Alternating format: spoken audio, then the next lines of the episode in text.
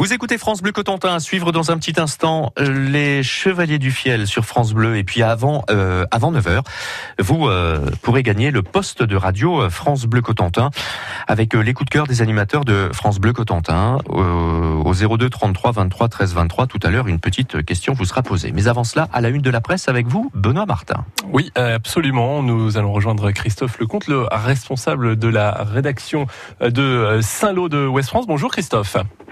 Bonjour Benoît. Alors, euh, dans votre journal aujourd'hui, on peut notamment euh, lire cet article consacré au conseil municipal qui s'est réuni en début de semaine à Saint-Lô avec un certain nombre de, dossiers importants pour la ville.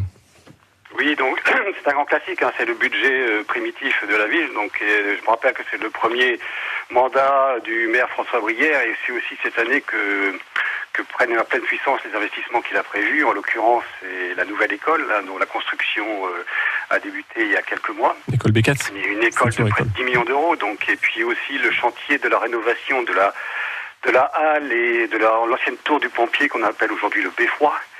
Et donc, il va préfigurer un petit peu tout le, le relookage du centre-ville euh, qui, sera probablement un gros dossier à Saint-Lô. Donc, euh, c'est 24 millions d'euros, ce qui est un montant relativement important pour la ville de Saint-Lô pour cette année de, dépenses de prévues. Euh, votre journal s'intéresse aussi à une entreprise euh, fagnon, si je puis dire, sur le Saint-Lois, l'entreprise Le Capitaine, qui recrute encore qui recrute encore. Donc je rappelle le capitaine, c'est des camions frigorifiques qui appartient au groupe Le Forestier, le Petit Forestier, euh, qui prévoit 5 millions d'investissements, une extension ici qui recrute, hein, c'est plus de 500 personnes à l'heure actuelle, et comme toutes les entreprises de l'industrie de la région, elle a beaucoup de mal à recruter, donc elle travaille avec 5 agences d'intérim, elle recrute dans tous les types de métiers, des métiers de l'industrie aussi, mais pas seulement, des métiers de l'administratif.